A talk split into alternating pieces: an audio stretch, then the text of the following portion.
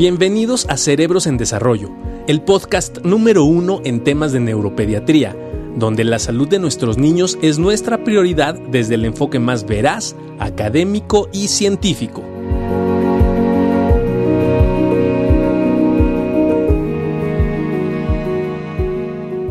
¿Cómo estás? Universe, ¿cómo estás, compadre? Bien, bien. Vamos a hablar de este tema, ¿no? Muchos colegios ya arrancaron clases. Y ahora queremos enfocarlo mucho, sobre todo en el tema de nuestros pacientes neurológicos. Entonces es muy importante que por favor son nuestras opiniones. Y sí vamos a hacer polémica un poco.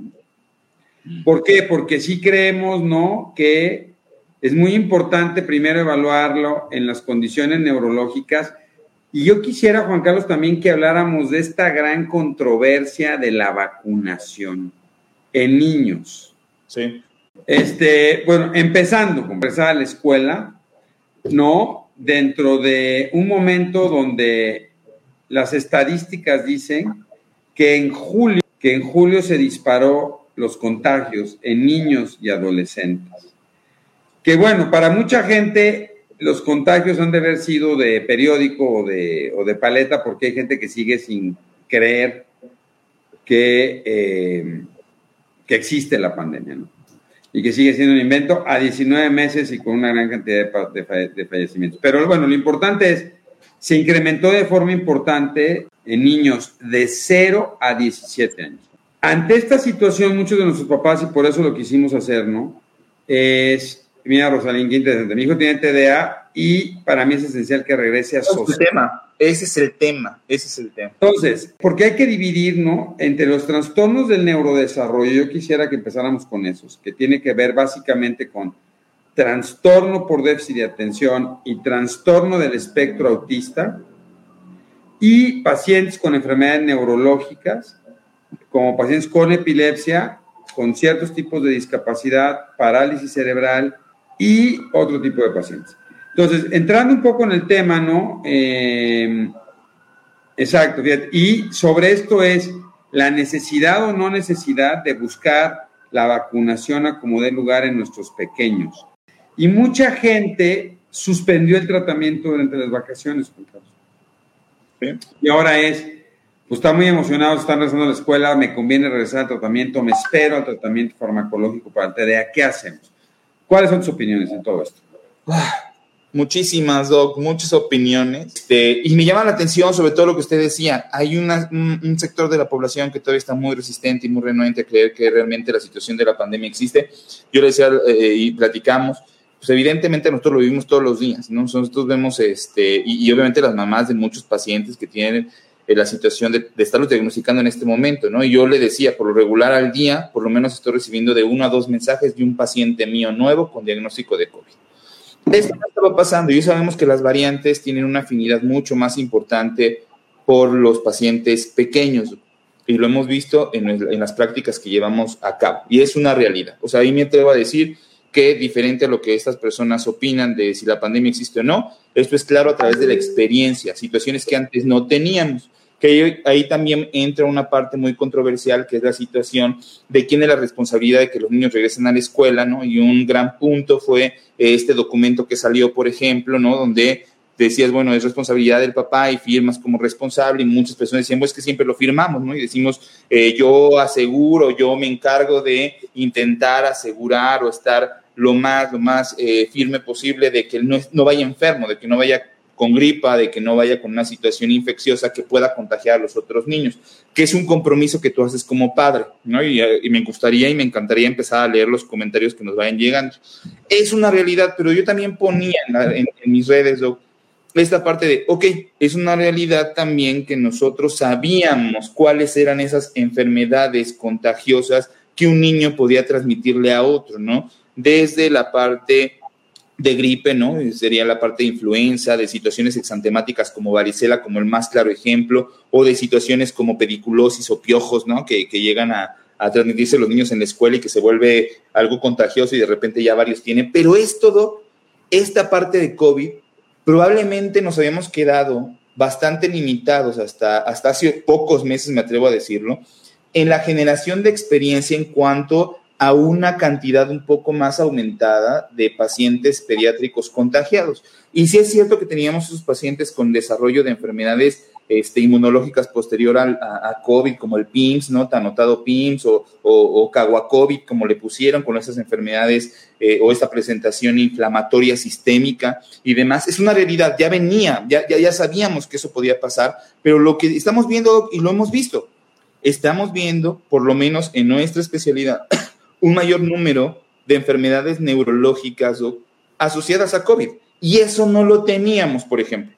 Eso no lo habíamos presentado, si bien teníamos algunos fenómenos de Guillain-Barré, si bien teníamos algunos descontroles de crisis por COVID, que no era lo normal, principalmente en pacientes adolescentes, eh, donde se presentaba, hoy tenemos estos mismos fenómenos y otros más, ¿no? Asociados a pacientes más pequeños. Entonces, planteando esta realidad que, coloco en la conversación, sí me atrevo a decir que estamos en un punto álgido de la pandemia donde ahora sí nos está involucrando a nosotros y que a lo mejor antes no nos quedamos como mucho al margen porque era una gran población adulta la que se estaba contagiando. Pero ahí vamos a entrar a otro tema que es esta situación actual donde evidentemente está afectando a las poblaciones vulnerables no vacunadas. Y entonces ahí es donde entran nuestros niños, nuestros adolescentes y algunos pacientes con condiciones neurológicas que evidentemente irán saliendo a lo largo de la conversación. Pero yo sí quería empezar a plantearle este tema este fenómeno, el punto en el cual nos encontramos ahora. Y de repente hoy simplemente este, con las estadísticas del INEGI, ¿no? Una sobremortalidad de 490 mil personas aproximadamente fallecidas fuera de lo que habitualmente se reporta. Más aparte, de 20, 18 mil, ¿no? Se acaban de reportar, me parece que más de 20 mil casos otra vez, ¿no? Más en promedio mil defunciones. Y si ustedes notan las estadísticas que teníamos el, al año pasado para las mismas fechas que, estamos actualmente, bueno, pues ahí les encargo más o menos que las puedan checar y ver qué tan dispares estamos, ¿no? Entonces, el punto, este momento, este momento que se vive de toda la pandemia, será el mejor momento para que los niños regresen a clases, evidentemente se van a dar los escenarios, ¿no? Hay muchas aristas en esta situación, ¿no? Por ejemplo, algo que sí preguntaba la señora, poner solo la careta sin el tapabocas no sirve de nada. Se necesita tener un cubrebocas que cubra nariz y boca. Ahora, hay estudios que han dicho que los pacientes con trastorno por déficit de atención no van a tener problemas porque sí se mantienen el cubreboca. Y yo aquí lo quisiera dividir en dos subpoblaciones, los inatentos y los hiperactivos impulsivos. Yo creo que los inatentos van a ser aquellos que están dispersos, si se les baja tantito el cubrebocas, ¿no? Y les queda abajo, no se van a dar cuenta, hay mayor dificultad de la atención.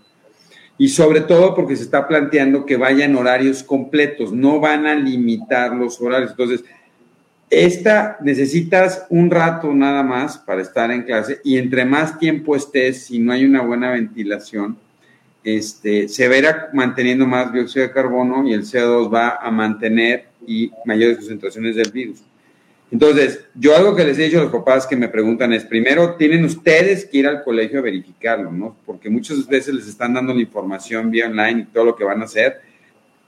Hay que ir a verificar lo que se está haciendo. Dos, es que los niños pequeños yo creo que es muy importante, o sea, dividir el kinder va a ser muy complicado y difícil, la primaria la veo complicada probablemente secundaria y prepa, eh, que son los que tienen más la necesidad de socializar, porque mucha gente está diciendo, lo tengo que llevar a socializar. Sí. ¿No? Sí, totalmente.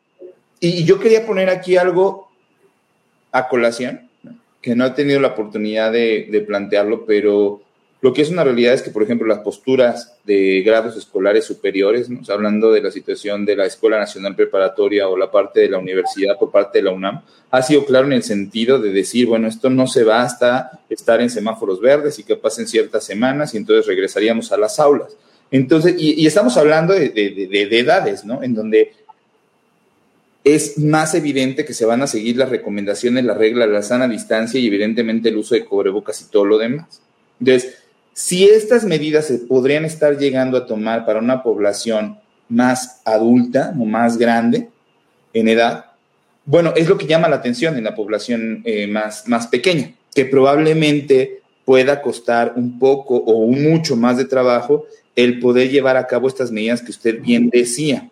Ahora, aquí a final de cuentas, y, y no sé cuál sea su opinión, pero creo que en el sentido ya específico de la conversación para todos aquellos pacientes que podrían tener algunas condiciones de neurodesarrollo, como usted lo mencionó, y ahorita que tocó lo del déficit de atención, sí me, sí me, me empieza a llamar la atención y me empieza a inquietar, porque al final de cuentas aquí sí necesitamos de crear esta inquietud en los papás, de crear esta autocrítica, de saber si realmente el niño, por ejemplo, se está dejando el cubrebocas, ¿no? Si se lo deja, si no tiene problemas para dejárselo, si además del cubrebocas se deja la careta o se lo está quitando a cada rato, lo olvida, lo moja, lo tira, etcétera, porque de alguna manera tuvimos, y era lo que platicaba, tuvimos esta cantidad de tiempo, más de año y medio, en teoría, para intentar capacitar a los niños que van a regresar hoy o probablemente el siguiente año, que es lo más seguro, lo más seguro, sin vacuna a la escuela.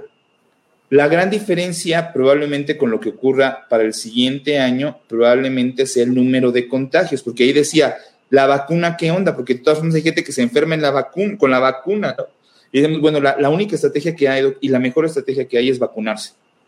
Por supuesto que se debe de vacunar en el momento que te toca, ahorita, ¿no? Si tienes más de 18. Y aunque tengas problemas neurológicos. Lo que tengas, por supuesto. Que te escriben mucho, ¿no? Oye, ¿se puede vacunar? Es que tiene eso. Tiene... Por supuesto que se puede Eso es bien importante, perdón más que te interrumpa, porque es no, un punto fundamental para muchos, es las la vacunación que está indicada es Pfizer, es la, es la que ha hecho más estudios en niños, probablemente más que las demás y de las, digo, las otras en adultos, pero algo muy importante es que no se han reportado fenómenos, porque hay por ahí varios de nuestros colegas que dicen que no se tienen que vacunar porque a lo mejor leyeron mucho a Dan Brown, ¿no? Y que entonces va, eh, los niños no van a hacer muchas cosas y quién sabe qué me vayan a mantener. La realidad es que la vacunación en niños no ha reportado alteraciones neurológicas, ni incremento de crisis, ni incremento de espasticidad, ni incremento de hiperactividad, no lo cual la vuelve segura. Sí se ha reportado en adolescentes algunos casos de, miocardio, de miocarditis, esto es que se ha inflamado el corazón de manera transitoria y sin dejar datos. Lo interesante es que el COVID, si me da, sí puede dar manifestaciones neurológicas, sobre todo si me da PIMS y tengo una encefalitis, puede dejar manifestaciones a largo plazo. Entonces, si yo tengo que hacer eso por la vacunación, ahora, entendiendo, porque muchos de los chavos de cierta población, cierto nivel poblacional se fueron y se vacunaron ya, pero ojo, tenemos que seguir reforzando como papás que se tienen que seguir cuidando, tienen que seguir manteniendo la sana distancia, eso es para mí fundamental, y no creer que ya estoy vacunado el chavo y ya, ¿no? Pero entonces, los que puedan vacunarse, sí vale la pena vacunarse. Ahora, mucha gente está tratando de empezar a tramitar los amparos para la vacuna en pacientes con discapacidad en México Así es. Pero tenemos que ver qué vacuna, porque no todas las vacunas están indicadas para, y habrá que ver la viabilidad que tengo para aplicarla. Entonces, bueno, se vuelve un poco complicado en ese sentido, ¿no? ¿Qué vendrá después? Seguramente completar los estudios que se tengan en una población menor para conocer la cantidad de dosis, eh, la frecuencia con la cual se tienen que poner las vacunas o el intervalo de tiempo con la cual se tenga que poner, y entonces ya se va a empezar a considerar esta población. Lo que es una realidad y lo que yo venía diciendo es esta parte, no, Ana, va a tardar, ¿no? En Estados Unidos eh, eh, ha sido un proceso mucho más rápido, evidentemente por la generación propia de la vacuna, pero aquí va a tardar todavía. Perdón, rapidísimo. Meli, mi hijo tiene epilepsia y narcolepsia. Me preocupa que siga con clases en línea. Definitivo. Aquí, otra vez, depende mucho la edad, ¿no? Si él tiene una edad, es responsable, se puede mantener, van ir pocos chicos, van a tener buena, pues que vaya al colegio, está bien. Eh, los niños con crisis de ausencia, en realidad lo mismo, ¿no? Las epilepsias, en términos generales, no sé que lo pienses, es que mientras ellos tengan la conciencia, se puedan mantener esto y se cuiden. Las enfermedades neurológicas, y no sé, Juan Carlos, tú, tú eres más, tú eres más, tú, tienes más la noticia, no han demostrado tener una susceptibilidad mayor para infectarse por COVID, ¿no? No, no una susceptibilidad mayor. La verdad es que los reportes y que estamos trabajando, ¿no? Eh, es un placer poder colaborar con usted en, los reportes que estamos realizando justo en padecimientos inmunológicos asociados a COVID, ahorita que hemos vivido y que lo queremos reportar y que evidentemente queremos dejar evidencia de todo este fenómeno que estamos arrastrando con esta atención de pacientes neurológicos y que estamos trabajando en colaboración con, con la doctora Domingo, ¿no? Y que nos va a permitir el poder, el poder terminar ya, eh, bueno, terminamos el artículo, ya lo estamos por someter.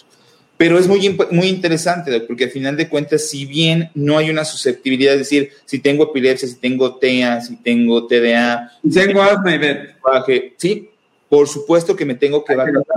Claro, porque la evidencia es mucho mayor sobre la protección para presentaciones graves de la enfermedad que el que no te vacunaras, que por ahí también venían algunas, algunas preguntas. Entonces, evidentemente la vacuna funciona, eso no hay duda. Sea cual sea también la vacuna, aunque escuchan de efectividad, aunque de repente la gente se desbordó por la Pfizer, porque evidentemente es la que tiene, es la primera y después es la que tiene mucho más evidencia junto con la, bueno, la primera y luego después este, toda esa colaboración rusa que se tuvo para la realización de la vacuna, ¿no? Pero evidentemente es la primera que consigue, por ejemplo, esta aprobación eh, de manera general por parte de FDA. Entonces la gente tiene mucha confianza en esa vacuna, pero lo que es una realidad es que prácticamente todas las vacunas DOC protegen para enfermedades graves y eso es lo que les tiene que importar para los niños con condiciones neurológicas, al igual que los niños en general o adolescentes, en este caso mayores de 12 años, que tienen la posibilidad de vacunarse alrededor del mundo y que próximamente lo tendrán en nuestro país. Es difícil contemplar fechas porque no se ha acabado todavía con el plan de vacunación para mayores de 18,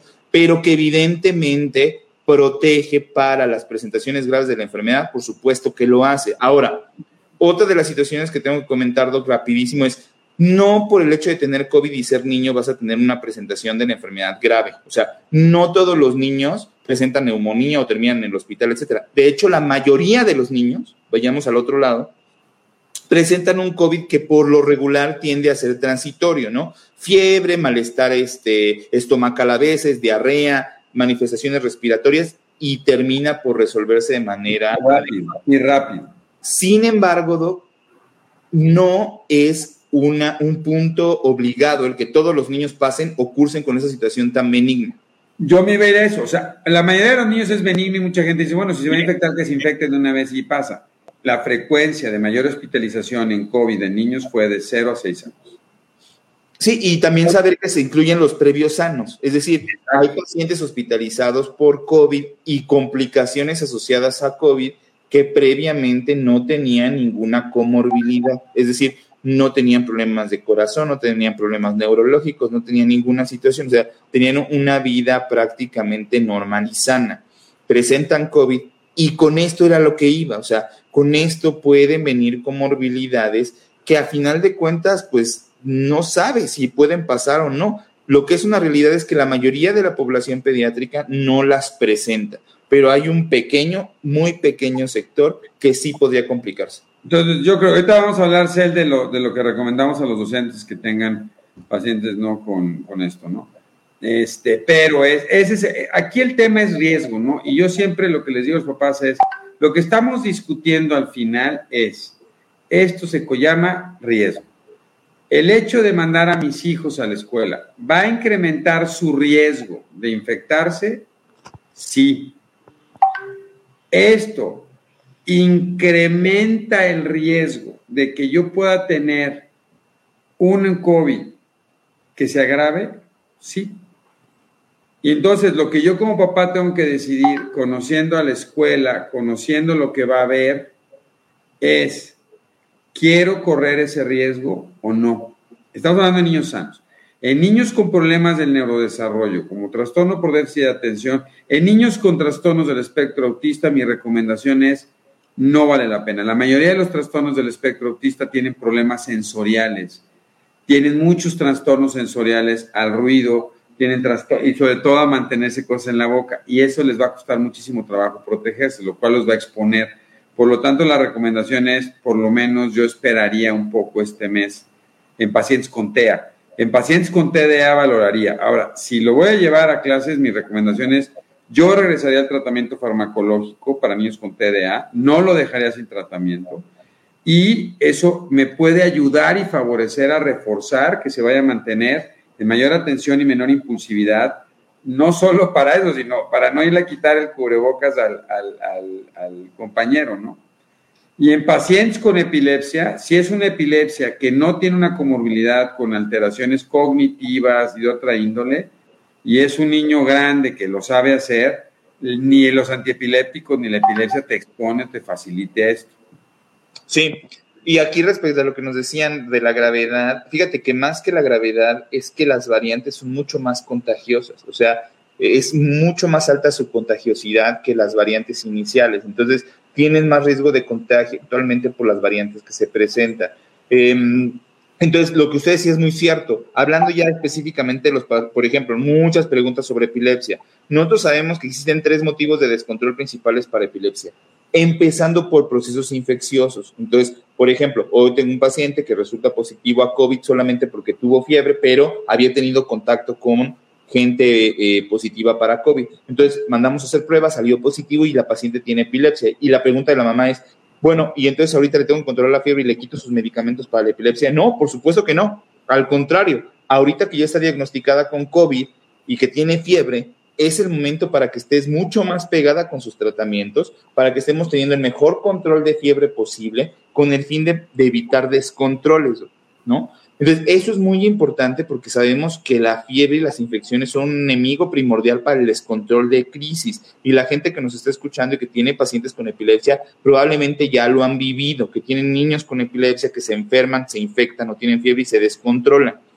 Segundo, creo que es el mejor momento, este es el mejor momento para extremar las medidas de higiene, para el uso de cubrebocas, para la sana distancia, para el lavado de manos, para el uso de alcohol gel, para ventilar los lugares, etcétera, para que también los niños se, vayan adecuando a esta situación y cuando lleguen a la escuela también ellos pidan, ¿no? Que estas condiciones se logren respetar o se logren em, multiplicar o se logren... respetar, ¿no? Respetar. Porque mira, a lo mejor eres un papá, ¿no? Y aquí dice, ¿qué pasa con chicos con discapacidad intelectual y epilepsia controlada? Me preocupa el post-COVID, pero no me funciona en línea. Bueno, está bien. Tengo, soy una mamá que tengo que trabajar, soy un papá que tengo que trabajar y no tengo quien me lo cuide, lo tengo que mandar a la escuela, pues lo mando no hay tratamientos preventivos para el COVID. No existe. Totalmente. Tómese mucha vitamina C, magnesio, zinc, este, Nimbus. Factor de eh, transferencia. Factor de transferencia, 800 mil, no existe. El cuidado es la máscara, la sana distancia, el lavado frecuente de manos. Entonces, si no tengo y tengo que llevar las condiciones, como decía Juan Carlos, nomás verifique en la escuela. Pero si puedo, sobre todo porque sí, o sea, es un problema los que no se logran mantener esto o no siguen los lineamientos, porque va a haber momentos en la escuela que es la hora del lunch o la hora de tomar agua. O sea, hay momentos donde sí es importante que el niño entienda que si va a comer tiene que guardar una distancia, que seguramente en el salón de clase iba a haber, pero a la hora de comer no lo sabe. Entonces, eso es como muy importante. A, a ver, esta pregunta es para ti. ¿Por qué ¿Qué pasa cuando dos personas tienen vacunas y aún así mueren, Juan Carlos? sí, era lo que decía. Eh, eh, eh, respecto a eso, obviamente puede existir la situación. La vacuna, obviamente, te, y es una realidad. O sea, estamos hablando de población en general. Es mucho, muchísimo menos probable que tú llegues a fallecer si tienes un esquema completo de vacunas a que si no lo tuvieras. Evidentemente puede seguir ocurriendo, pues sí, sí puede seguir ocurriendo, pero sobre todo en el contexto de una persona que a lo mejor tiene comorbilidades, diabetes, hipertensión, infecciones previas, X, Y o Z, problemas pulmonares, no lo sé. Pero lo que sí te puedo decir y te puedo contestar a tu pregunta es, es mucho, infinitamente, me voy a atrever a decirlo, menos probable que llegues a fallecer. Infinitamente. Y te voy a decir, ¿sabes, qué? Yo lo hablaba con Andy, con mi hija, no le decía, si te llegas a fallecer por una enfermedad que es prevenible y no la preveniste teniendo la posibilidad de hacerlo, me parece terrible, porque desafortunadamente no eres tú solo, ¿no? Si yo vivo solo, no tengo hijos, no tengo a quien mantener en mi vida, pues ya lo que... Pero si tú sí tienes hijos, mantienes, trabajas, laboras, el impacto de lo que está pasando y lo que nos ha tocado vivir en los chavos que han perdido a sus papás es muy importante. Entonces, si hay algo que puedes prevenir altamente, porque no hay ningún tratamiento 100% eficaz, yo creo que vale mucho la pena hacerlo. Daryl, rápidamente, dijiste esto de que les pidieron que lleven KN95 y Tricapa. Se los van a cambiar a veces al día, no es necesario. En realidad, un buen eh, cubrebocas te puede durar, es más, un KN95 puede durar hasta una semana de utilización. Bien utilizado y no mojado, no un... No mojado, eso es lo importante.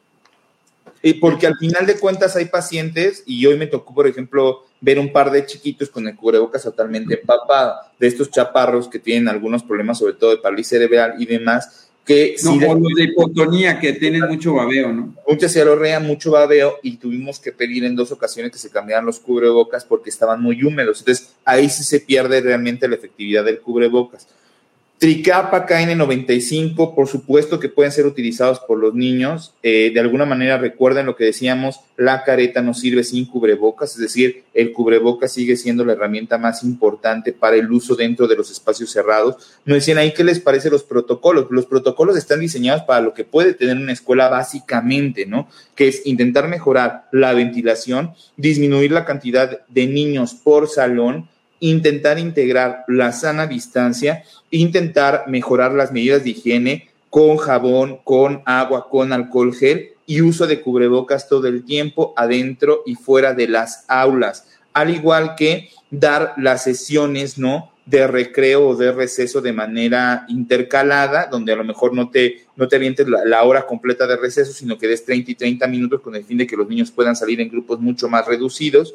Y a final de cuentas, este tipo de herramientas son las que se intentan instaurar en la mayoría de las escuelas. Yo lo que comentaba en el video que publiqué que es, bueno, tú conoces la escuela donde va tu hijo, tú sabes el salón donde va y dónde... No, pues no se puede poner. Qué bárbaro. Bueno, este, tú sabes la escuela donde va tu hijo, tú sabes las instalaciones, tú sabes la posibilidad de mejorar la ventilación del aula y también la responsabilidad de, como papás, de la capacitación de cada uno de nuestros niños. Pero al final de cuentas es importante el hecho de poder concientizar esta parte, tanto de las sociedades de padres de familia como en la parte también de nuestros niños para llevarlos lo mejor capacitados posible, porque muchos niños van a regresar el lunes y es algo que no se puede tener.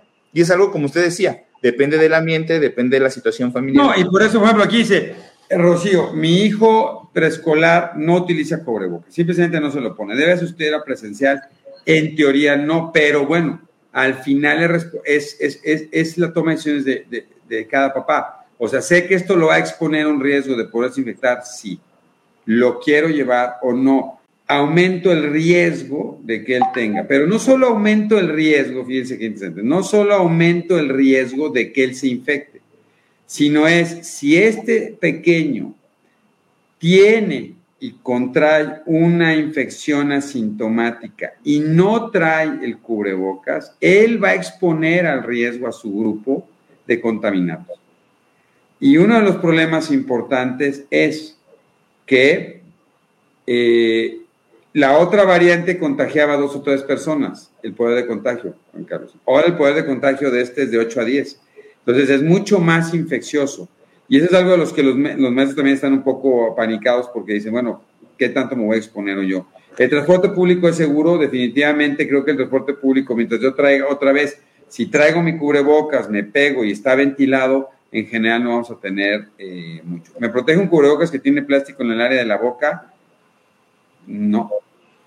Lo utilizo para mis estudiantes sordos. No, o sea, hay que utilizar el triple capa no puesto de ser triple capa o el KN95. Y como decimos, lo importante es que si lo, mantienes bien, lo puedes usar tú. Ahora, yo lo que les digo es, es muy diferente asistir a una terapia, ¿no? Los chicos que tienen que asistir a terapia es diferente porque es uno a uno y el terapeuta lo protege porque el terapeuta trae un cubrebocas, mantiene sanitizado el lugar y no es lo mismo tener un grupo. Entonces lo que estamos diciendo a muchos papás es, si tu hijo no puede tener el cubrebocas y esto lo va a exponer y no quieres poner, no quieres tomar este riesgo, sí lo puedes seguir manteniendo en...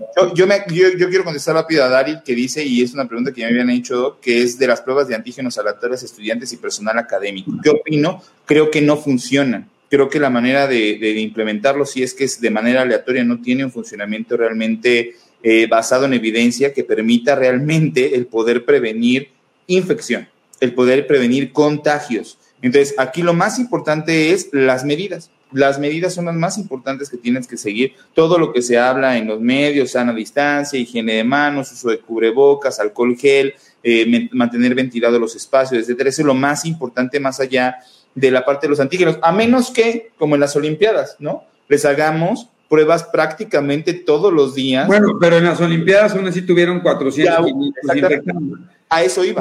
¿Y qué pasa? Que el antígeno solo sale positivo si yo ya estoy infectado y tengo síntomas que en teoría si yo ya tengo síntomas no debería de ir al colegio. Y muchos papás han puesto, bueno, ¿y qué va a pasar si de repente como nos, no, pues tuvo una diarreíta, ¿no? Pero pues ya le di Pepto Bismol y vamos a la escuela y a lo mejor es el síntoma de COVID, entonces eso va a ser importante, ¿no? Pero que ser, no puede ser tricapa también, Yolanda, son muy buenos. Eh, ¿Qué vitaminas se pueden tomar los niños para fortalecer el sistema inmune? Y si se deben desparasitar, bueno, desparasitar depende de cada uno. este, pero no, las vitaminas por el sistema inmune, compadre, tú eres el inmunólogo aquí. No, bueno, a final de cuentas creo que mm, creo que el hecho de una alimentación saludable, una buena hidratación, el intentar evitar infecciones, como siempre lo hacemos, eh, haciendo que los niños coman bien, hagan ejercicio, se hidraten, es la mejor estrategia. Más las medidas, más las medidas, más las medidas que hemos venido hablando durante prácticamente toda la pandemia. La verdad es que no. Perdón, nomás le voy a contestar a Pati porque ya, el cubrebocas es para protegernos a los demás, pero también por respeto a los demás. No. No es respeto. Es una obligación. O sea, yo tengo que cuidar a mi sociedad. Aquí un tema en lo que todo el mundo está diciendo es que tienen que socializar los niños. Es no es por respeto, es una obligación cuidar al medio ambiente que me rodea. Por lo tanto, el ponerme el cubrebocas va más allá de educación, es obligación de cuidado de mi personal, porque yo puedo estar infectado aún estando vacunado y eso es muy importante. A veces la gente que está vacunada llega al consultorio y se quita el cubrebocas, ¿no te ha pasado? Sí. Ya me vacuné, doctor, pues sí, pero usted tiene la misma cantidad de virus y sigue infectando igual que uno que no se ha vacunado. Entonces, tiene que cubrirse, ¿no? Yo también estoy vacunado. Y claro, si los estamos vacunados baja el riesgo. Había una pregunta bien interesante. Si es que una vez vacunado, ¿cuántas veces más te puedes volver a infectar? Las mismas veces que te descuides. Las mismas veces que dejes de utilizar tus medidas, que dejes de utilizar el cubrebocas, que dejes de lavarte las manos y que, y que dejes de utilizar alcohol gel y sana distancia. Esa misma cantidad de veces te puedes volver a infectar. ¿Por qué? Porque repetimos, la vacuna no te hace totalmente inmune, no evita que te infectes por completo lo único que está evitando es que termines en el hospital en una gran proporción de personas ya vacunadas. Entonces, es muy importante el hecho de poderlo conocer. Teresa, no lo sabremos hasta que los niños regresen a clases. Creo que a final de cuentas en ese momento podremos ya hablar de eh, situaciones de uso de camas hospitalarias, de ingresos a la terapia intensiva, de, situaciones en ese sentido. Lo que es, es que es un reto para todos, tanto para la situación del personal en la escuela, como para los papás, como para nosotros en los servicios de salud, para estar preparados, ¿no? Y para poder eh, ver cómo se va. preparados, que la realidad es que hay mucho más preparación para recibir adultos que niños. Y eso, ese es otro tema muy interesante que no, no sabemos el impacto y qué tanto estamos preparados eh, en población infantil.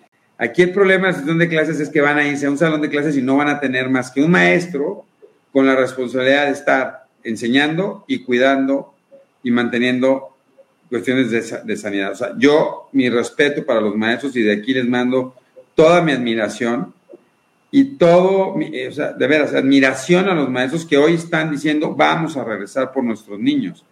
Y eso es fundamental, ¿no? Y la otra es que dicen, no, no, no, no, no, no van a llegar. O sea, lo más probable y lo que tenemos que estar preparando es el momento de regreso a las aulas de nuestros niños probablemente sin vacuna por lo menos para los menores de 12 años. Es decir, que si tú tienes planeado el regreso para tu hijo, pues evidentemente ya el lunes, pues va a regresar sin vacuna. Pero igual si lo vienes planeando para octubre o para noviembre o para diciembre o para enero o para febrero, probablemente también regrese sin vacuna y con la pandemia aún activa. Entonces, eso es muy importante de entender porque al final de cuentas, esas estrategias seguirán funcionando y será lo único que tus niños puedan llevar a cabo de manera adecuada para reducir el número de contagios. Entonces, lo más probable es que sea este lunes o sea dentro de dos o tres meses, los niños van a regresar sin vacuna a la escuela, si es que así lo planteamos. Entonces, pues también es un escenario válido, decir, bueno, si eso va a pasar en tres meses, ¿por qué no regresar ahora? Creo que la diferencia es en ver el comportamiento, como lo, vimos, lo, lo platicamos al principio, de cómo va esta tasa en el número de contagios y además ver el comportamiento si existe realmente una disminución posterior al proceso de vacunación que se está llevando a cabo en los eh, adultos jóvenes en, nuestro país, ¿no? Mira, Elena, yo creo que sí, yo creo que va a haber chicos que van a aguantar seis horas, cada quien conoce a su hijo y eso es muy importante que sepamos. Lo que sí es que los cubrebocas de tela no funcionan. Un, triple capa o un K95 para niños que ya hay. y las recomendaciones que estamos dando es que se lleven uno aparte. Si ya lo va a mandar a la escuela, déjenle uno guardadito en un lugar donde si se le llega a caer, si se llega a ensuciar y sobre todo, como decía Juan Carlos, si se moja, ya no funciona, se permea.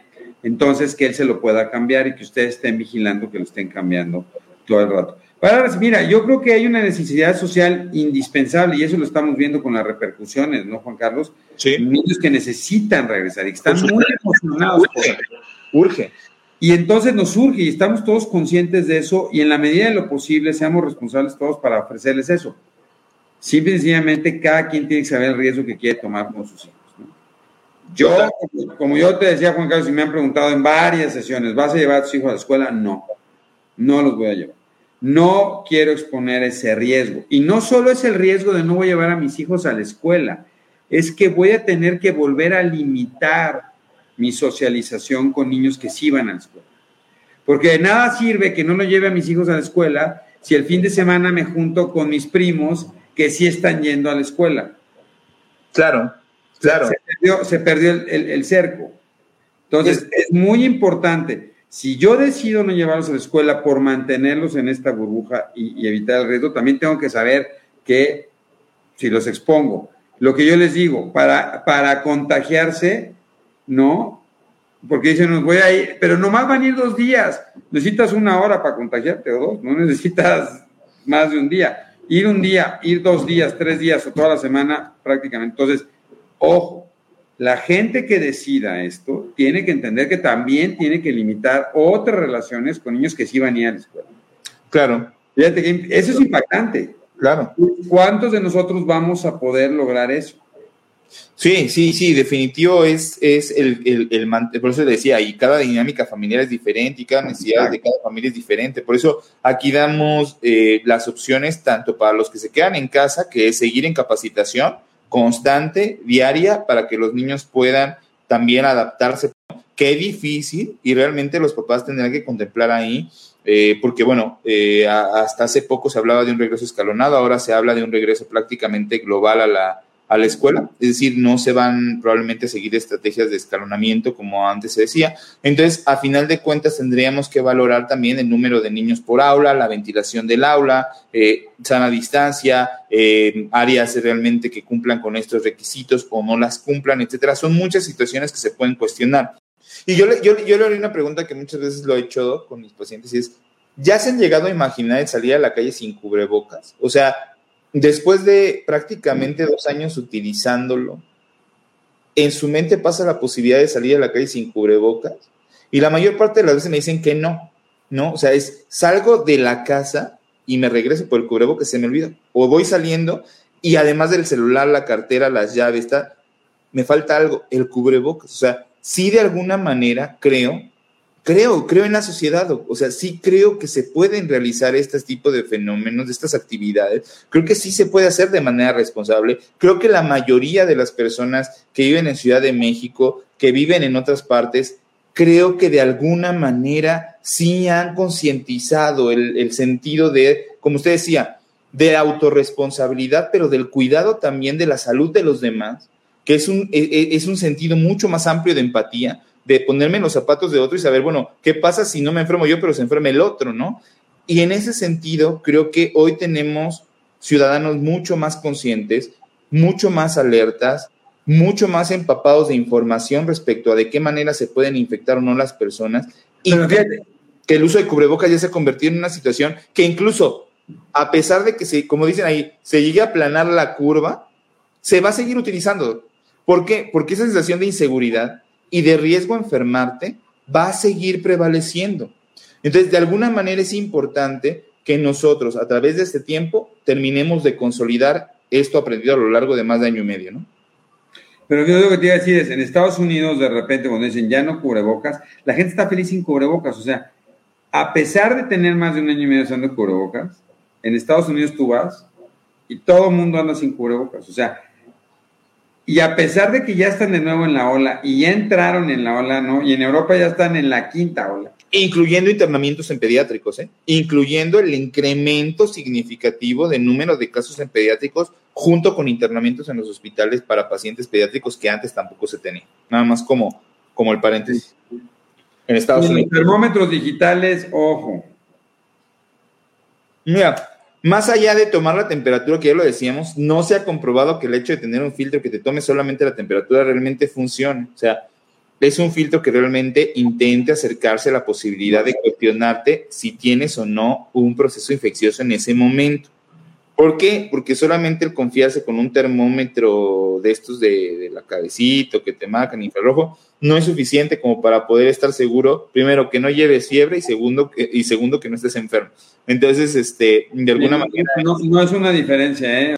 Sí. Ahora, yo lo que les decía es, si yo no puedo vacunar a mi niño que tiene discapacidad antes de que nos vayamos, pero sí. puedo vacunar al grupo que está junto a él, eso disminuye muchísimo el riesgo. Entonces, eh, sí, su acompañante, su sombra, eh, las terapeutas están vacunadas, aunque mi hijo no esté vacunado y no tenga el cubrebocas y no se lo pueda mantener, este, si todos los demás a mi alrededor están vacunados, en general favorezco. Y ellos traen cubrebocas, eso ayuda mucho a disminuir importantemente. Y ojo, algo nada más que quiero terminar. Esta es una variante diferente, tiene un comportamiento diferente no es la misma de hace un año y medio, ¿no? Entonces, por eso, y van a ir cambiando y modificándose los procesos. Sí, Juan Carlos, eh, pues a ver, ¿se pueden vacunar los niños con TEA? Sí.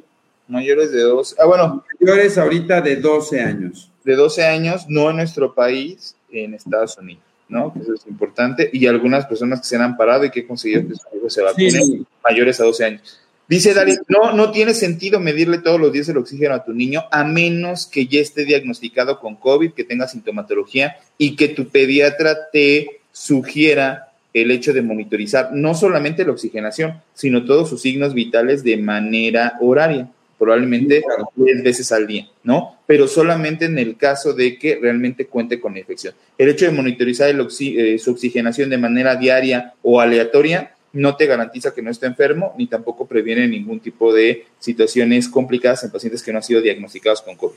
Eh, TDA aumenta, el COVID más TDA aumenta el riesgo de complicaciones, las mismas que un niño sin TDA. Este, creo que en Colombia van a empezar a vacunar a partir de los 12 años. Qué bueno, bendito sea Dios. Que eso es lo bueno, qué bueno. Fíjate que empieza a haber cada vez más estudios de epilepsia y COVID que van a empezar a salir. Así que nosotros prácticamente tenemos este, un poquito más de un año y esto va a ir dando. Lo que sí hemos visto, ¿no? Es que en pacientes con, o sea, niños, algo que decía Juan Carlos es muy cierto. Sí, los pacientes con epilepsia que tuvieron COVID, nos hemos dado cuenta, ¿no? Y eso fue algo que, Juan Carlos fue el primero que se dio cuenta en el hospital, y lo tengo que reconocer, que dijo, el COVID está disparando crisis, ¿no? Y de repente niños que no tenían grandes síntomas más que disparo de crisis, le tomaban la prueba y tenía COVID sin fiebre. Y una manifestación han sido las crisis. Y dos, lo que estamos viendo es que niños que se están infectando con COVID, aunque no necesariamente hagan PIMS, que es este proceso inflamatorio multisistémico, están teniendo más crisis, niños sanos. Yo lo único que agregaría, Doc, es, estamos en un momento de pandemia, si tu niño, siendo un niño, chiquitito tu hijo y demás, tiene síntomas como fiebre, diarrea, tos, rinorreo, salida de moco, este, mm, fiebre de difícil control, eh, vamos, tiene un cuadro respiratorio importante, un cuadro diarreico importante, este es el momento para hacer pruebas en los niños. Eso se lo digo de una manera personal. ¿Por qué? Porque lo he recomendado a varios de mis pacientes bajo un proceso infeccioso en este momento. Este momento es único, es diferente al resto de lo que veníamos viviendo. O sea, este momento es para hacer las pruebas para COVID. Este momento es en el cual tenemos que descartar la enfermedad.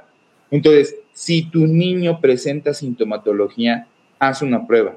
Haz una prueba porque eso será lo determinante para saber que él está contagiado y que es altamente probable que las personas que estuvieron cerca de él también lo estén. Entonces, las medidas de aislamiento, una vez que te sepas con COVID o que tu hijo esté enfermo, son fundamentales para no salir para no tener contacto con los demás, para mantenerte aislado hasta que tu médico te dé la indicación de que estás dado de alta y puedas regresar a tus actividades que normalmente realizabas bajo el cubrebocas, bajo las medidas de higiene y todo lo demás. Ese es el momento. Si tu niño tiene alguna manifestación, consulta con tu pediatra para poder hacer pruebas y darte cuenta si realmente está infectado. ¿Cómo han venido las infecciones, Doc? Por regular, también hay pacientes adultos infectados y de ahí también los niños llegan a tener algunas eh, manifestaciones. ¿Cómo me ha pasado el mayor número de contactos con las familias prácticamente enteras infectadas, ¿no? Se enferma mamá, se enferma papá, se enferman los abuelos, viven en la misma casa y empieza esa cadenita de ya salí positiva, ya salió eh, mi esposo positivo o mi esposa positiva y después viene el niño positivo también. Entonces, ojo con eso. Por favor, vigílense, sean autocríticos, despiértense por la mañana y digan cómo me siento, perfecto, no tengo problema, sigo utilizando mis métodos de barrera, de higiene y entonces continúo con mis actividades. Igual con los niños. Creo que es un ejercicio que se tiene que hacer todos los días para poder seguir trabajando. Muchas gracias, Doc. Excelente tema. excelente tema. Gracias a todos. Eh, compártanlo, compártanlo, por favor, y síganos. Y muchas gracias. Nos vemos pronto. Cuídense.